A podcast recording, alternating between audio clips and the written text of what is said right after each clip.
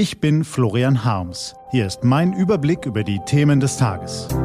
T-Online Tagesanbruch. Was heute wichtig ist.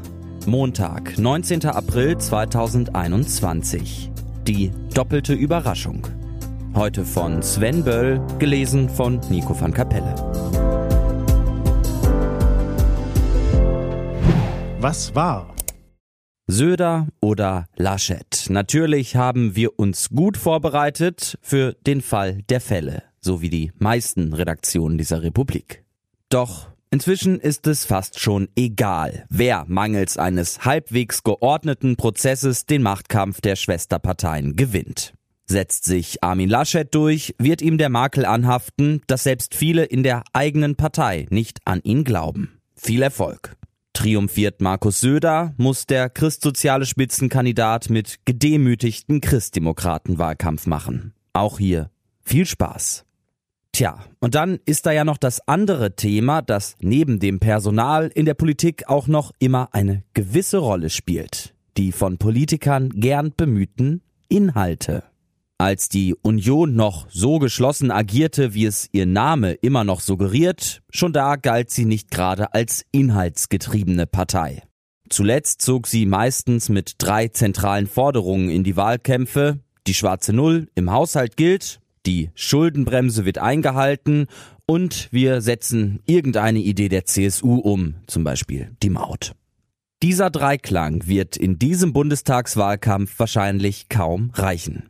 Kein geordneter Prozess zur Kandidatenfindung, tief zerstritten, eher allgemeine Forderungen, das ist die Union 2021.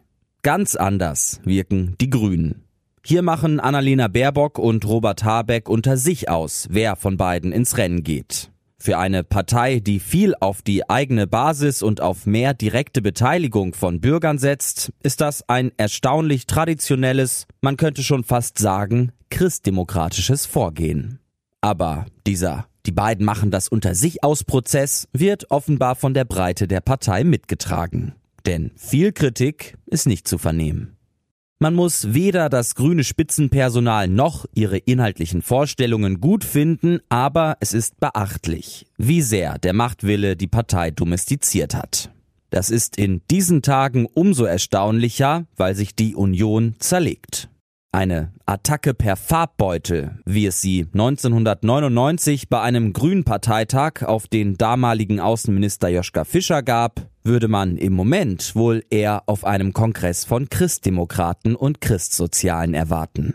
Am Montagvormittag wird der Kontrast vielleicht so deutlich wie selten. Die Grünen wirken geh- und entschlossen, CDU und CSU dagegen gespalten und orientierungslos.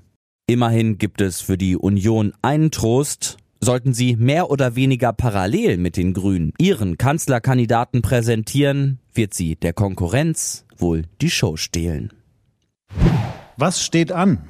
Die T-Online-Redaktion blickt für Sie heute unter anderem auf diese Themen.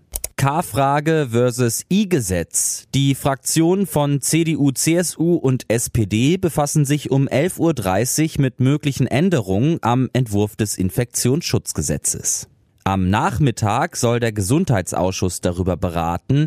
Die Abstimmung im Bundestag, die ist für Mittwoch geplant. Der Bundesrat, der soll dazu am Donnerstag tagen.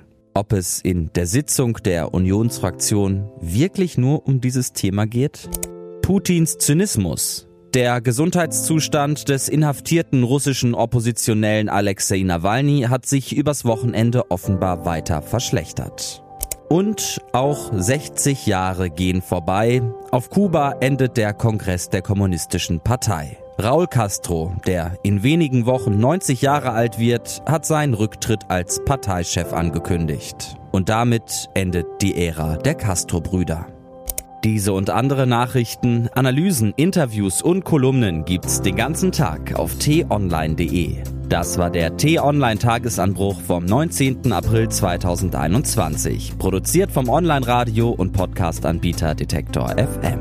Den Podcast gibt's auch auf Spotify. Einfach nach Tagesanbruch suchen und folgen.